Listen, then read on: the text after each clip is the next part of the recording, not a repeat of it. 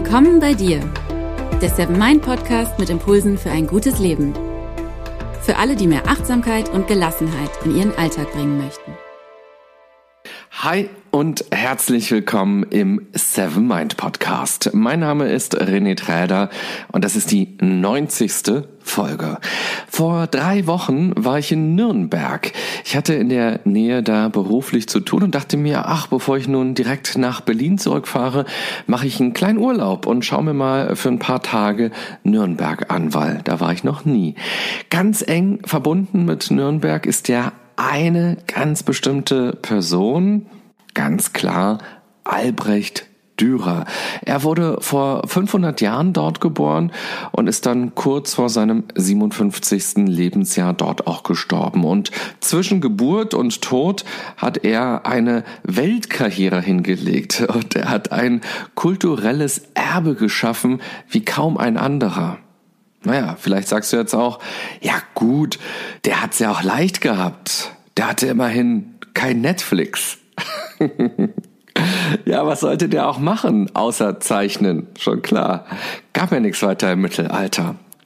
Von Dürer sind einige Briefe überliefert und darin steht zum Beispiel folgender Gedanke.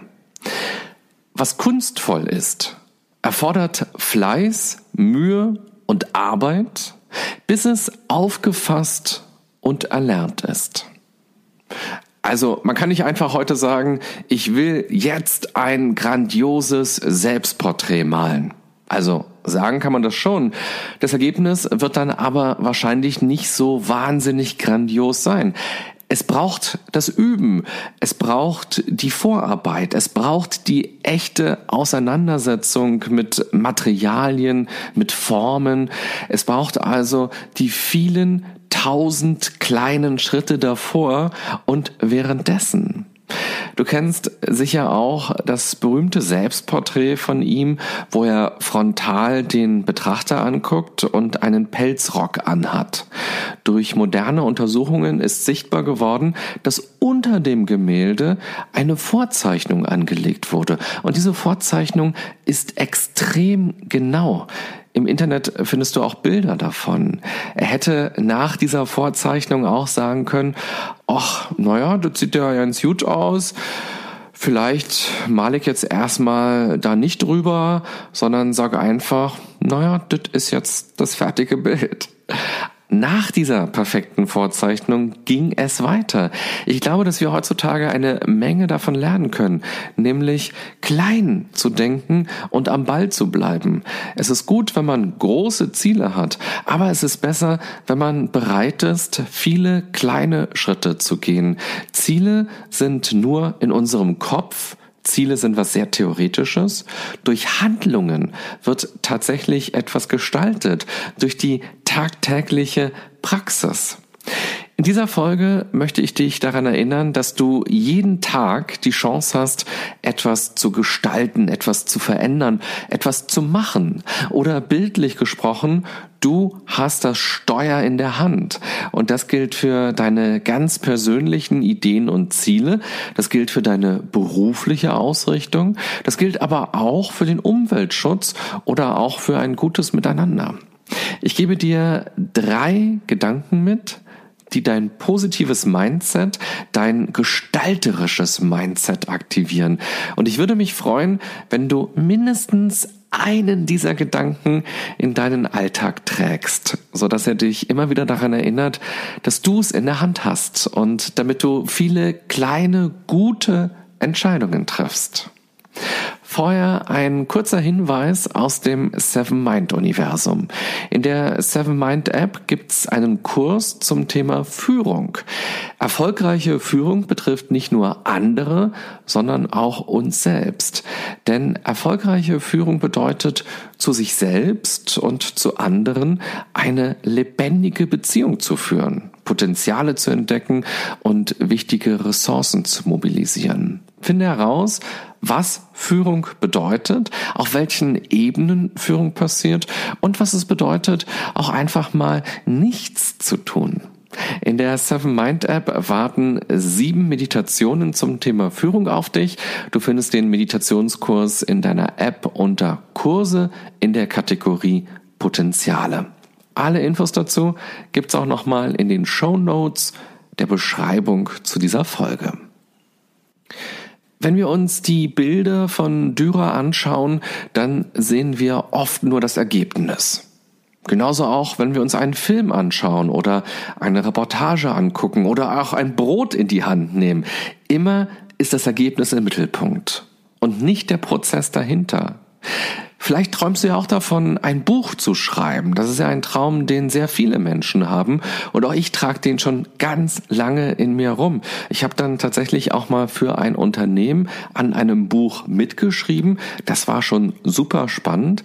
Und im Rahmen des Studiums habe ich mal eine Novelle geschrieben und die dann auch als E-Book veröffentlicht. Auch das hat mir wahnsinnig viel Spaß gemacht, so diesen Prozess zu erleben und auch mich selbst zu erleben bei diesem sehr, sehr langen Prozess. Aber so ein richtiges Buch bei einem richtigen Verlag, das wäre doch toll. Und Anfang des Jahres habe ich bei einem richtigen Verlag unterschrieben und nun schreibe ich. Und die erste wichtige Erkenntnis lautet, es gibt einen großen Unterschied zwischen ein Buch haben und ein Buch schreiben, nämlich die vielen leeren Seiten. Man stellt sich das vorher mal so schön vor und dann denkt man auch, ja, dann bin ich mal auf Lesereise und dann blätter ich da rum und lese irgendwie ein Kapitel vor und inspiriere irgendwie Menschen mit dem, was da drin steht oder helfe denen ja vielleicht auch weiter, wenn es ein Sachbuch ist. Aber bis es soweit ist, gibt's erstmal super viele leere Seiten und diese weißen Seiten schreien einem entgegen, ey, dir fällt eh nichts Gutes ein, du schaffst das nie, hier was Sinnvolles raufzuschreiben. Und selbst wenn du es hier geschafft hast, du hast noch 50, noch 100, noch 200 Seiten vor dir. Ja, und auch bei mir gibt es solche Tage, an denen mich diese weißen Seiten etwas schrecken und manchmal auch zum Prokrastinieren bringen. Dann gucke ich noch eine Serie und denke mir, naja, jetzt erstmal kurz abschalten, auch vielleicht ein bisschen erholen von den letzten Tagen. Und jetzt gucke ich erstmal diese Serie und danach, ja, danach bin ich super kreativ und dann geht's wirklich los. Aber die eigentliche Strategie lautet, und das versuche ich tatsächlich auch für mich immer wieder zu berücksichtigen, ich muss gar kein ganzes Buch schreiben. Klingt vielleicht komisch, aber ja, ich muss kein ganzes Buch schreiben. Ich muss nur eine Seite schreiben, nämlich eine Seite nach der anderen Seite. Und das wirkt doch schon ganz anders, oder? Diese Strategie kann man auch aufs ganze Leben übertragen. Ein neuer Job, der muss nicht morgen da sein. Morgen kann man aber seinen Lebenslauf überarbeitet haben und ihn zeitgemäß designt haben. Und übermorgen kann man dann sein LinkedIn und sein Sing-Profil angepasst haben und über übermorgen. Große Ziele sollte man immer in kleine runterbrechen. Der Tag hat nur 24 Stunden und unsere Energie ist ja auch begrenzt. Wir sollten uns da nichts vormachen oder zu große Erwartungen haben. Wenn man einen Konflikt im privaten oder im beruflichen Umfeld für sich lösen will, geht es nicht darum, dass man morgen schon Arm in Arm mit der anderen Person im Fotoautomaten sitzt und Grimassen macht. Morgen kann man für sich selbst die Themen und Emotionen aber schon etwas besser sortiert haben. Und übermorgen kann man die Person um ein Gespräch bitten. Und über übermorgen? Oftmals ist es so, wenn wir uns für etwas entschieden haben, dann sind wir wahnsinnig ungeduldig und wollen direkt das Ergebnis. Wir neigen dazu, respektlos mit kleinen Schritten und kleinen Erfolgen umzugehen. Und dabei sind es ja die kleinen Schritte, die uns zum Ziel führen. Wenn man etwas für den Umweltschutz tun will, dann geht es nicht darum, dass morgen schon die Durchschnittstemperatur auf der Welt um zwei Grad sinkt. Morgen kann ich aber selbst schon etwas bewusster mit Lebensmitteln, mit Energie und mit Verpackungen umgehen. Und übermorgen erzähle ich anderen davon. Und über übermorgen Viele Dinge haben wir nicht allein in der Hand. Vieles geht nur mit vereinten Kräften. Wir dürfen uns nicht die ganze Last allein aufladen. Und gleichzeitig müssen wir uns darüber bewusst sein, dass wir auch etwas bewegen, wenn wir andere motivieren. Das Klima haben nicht wir allein in der Hand. Gute zwischenmenschliche Beziehungen haben wir auch nicht allein in der Hand. Hier kommen die drei Gedanken für dich. Am 20. August 2018, vielleicht erinnerst du dich ja noch an diesen Tag, da hat Greta Thunberg sich entschieden, nicht zur Schule zu gehen, sondern vor dem schwedischen Reichstag zu protestieren. Sie hätte genauso gut sagen können, ja, ich bin ja nur ein kleines Kind, was kann ich denn schon erreichen? Vielleicht hat sie sich das sogar gesagt. Sie hat aber trotzdem gehandelt und sie hat Millionen Menschen inspiriert. Klar, Einige nutzen die Freitage einfach nur zum Schule schwänzen, aber viele andere werden durch Greta auf Themen wie Umweltschutz und Klimawandel auf besondere Weise aufmerksam und fangen an, sich selbst damit auseinanderzusetzen. Ein einzelner Mensch kann viel bewirken. Ich will mal ein paar Namen droppen und gar nicht immer die Geschichte dazu erzählen, weil du die wahrscheinlich auch kennst. Zum Beispiel Mahatma Gandhi. Mutter Teresa, Edward Snowden, Anne Frank, der Dalai Lama und Martin Luther King. Viele dieser Menschen kennst du vermutlich, zumindest indirekt, weil sie für etwas stehen. Frage dich mal, wofür stehst du eigentlich? Oder auch, wofür willst du denn stehen? Welche Werte willst du an deine Kinder oder Kollegen oder Mitarbeiter, an deine Nachbarn oder die Menschen ganz allgemein um dich herum vermitteln?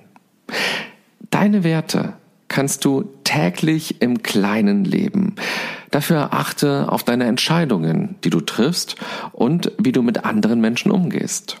Nehmen wir das Beispiel Klimaschutz nochmal. Da gibt's eine ganz einfache Rechnung. Wenn jeder Mensch in Deutschland an nur einem Tag pro Woche auf seinen To-Go-Becher verzichtet, können pro Woche rund 83 Millionen To-Go-Becher gespart werden. Das ist doch eine beeindruckende Zahl. Die entscheidende Botschaft lautet, wir haben die Wahl. Entweder verzichten wir auf den Kaffee oder wir nehmen uns die Zeit und setzen uns dann ins Café und trinken ihn aus einer Tasse. Oder wir sorgen vor und machen ihn uns zu Hause und nehmen ihn in einem Thermobecher mit. Häufig geht es ja auch gar nicht um Ja oder Nein. Kaffee, ja oder nein. Häufig geht es um viele Alternativen und manche tun vielleicht ja auch sogar uns persönlich viel besser, wenn wir genauer darüber nachdenken. Ist es nicht ein viel größerer Genuss, wenn man den Kaffee in Ruhe im Sitzen vor Ort im Café zu sich nimmt und nicht hektisch durch die Straßen rennt, sondern zugucken kann, wie die anderen Leute hektisch an der Scheibe vorbeirennen, bevor man dann selbst gleich zur Arbeit muss oder einen Termin hat? Und wie viel Geld spart man denn eigentlich, wenn man sich seinen morgendlichen To-Go-Kaffee selbst aufbrüht? Am Ende eines Jahres kann man nochmal einen kleinen Urlaub machen. Denkt daran, jeder Einkaufszettel ist eigentlich ein Wahlzettel. Der To-Go-Becher in meinem Beispiel ist ja eher auch nur ein Symbol für unsere Entscheidungsfreiheit. Das gilt für alle Lebensbereiche.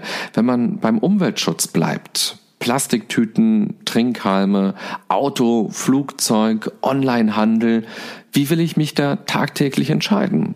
Das gilt aber auch für den Umgang mit uns selbst, mit Stress, Pausen, Erholung, das eigene Freizeitverhalten, die Ernährung oder auch die Bewegung.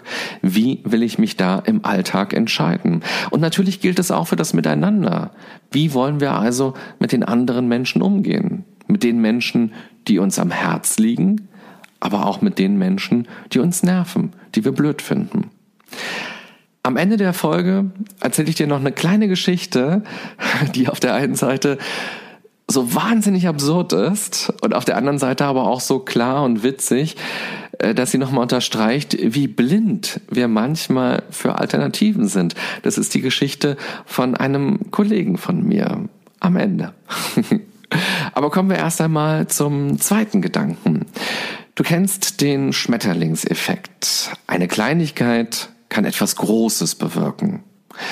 Vielleicht bist du ja der 5637. Kunde, der an der Wursttheke fragt, ob die Salami nicht direkt in die eigene Tupperdose gepackt werden kann, so dass sich die Geschäftsführung nun tatsächlich mal ein System dazu überlegt.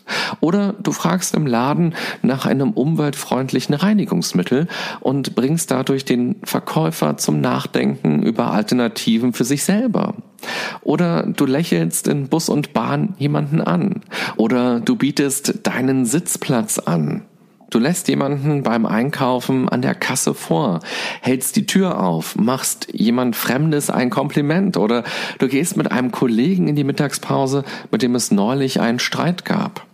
Oder du erzählst Freunden, dass du dich beruflich weiterentwickeln willst, meldest dich bei einem alten Freund oder einem Verwandten einfach so. Wer weiß, was aus diesem kleinen Flügelschlag Großes wird. Und Manchmal muss man nur seinem Herzen folgen, seinem inneren Impuls folgen und kurz mal über seinen Schatten springen, um zu einem Schmetterling zu werden.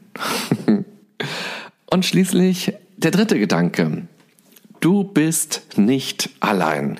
Dein Verhalten hat Einfluss auf andere. Wie ich zu Beginn schon gesagt habe, du allein kannst nicht das Klima retten und äh, du kannst auch nicht alleine deine Beziehung oder deine Ehe retten oder eine Freundschaft retten. Aber du kannst andere für etwas sensibilisieren und motivieren.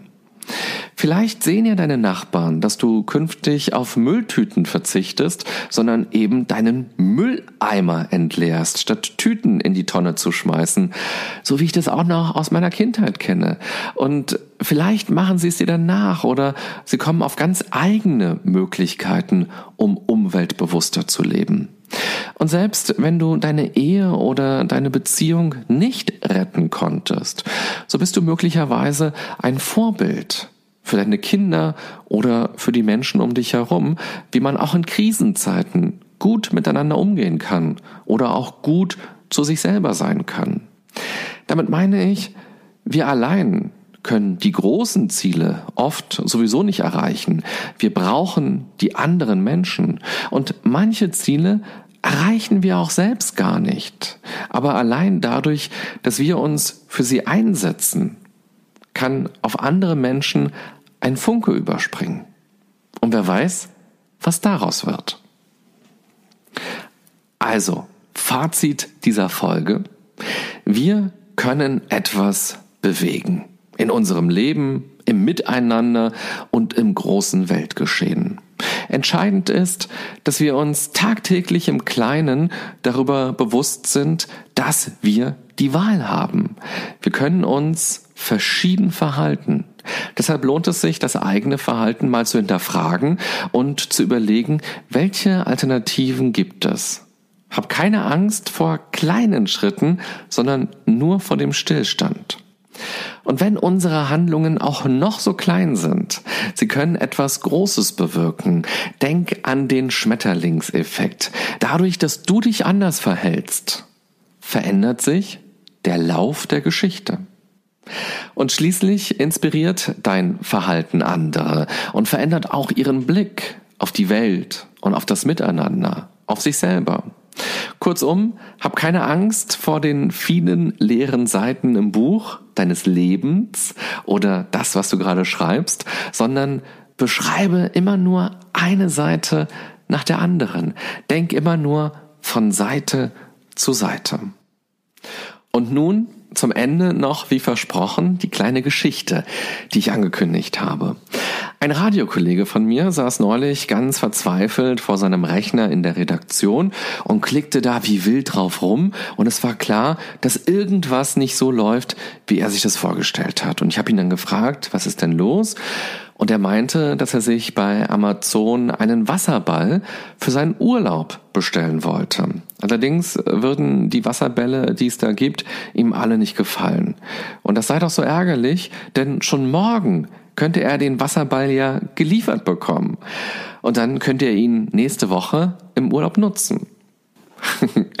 du ahnst es ja vielleicht schon. Der Kollege lebt ja genauso wie ich in Berlin. Wie viele Wasserbälle liegen wohl in den Berliner Geschäften rum, die man sogar schon heute haben kann und nicht erst morgen? Ich wünsche dir eine gute und achtsame Zeit bei allem, was du machst, egal ob to go oder to sit oder to lie oder to read. Bis bald. Bye bye, sagt René Träder.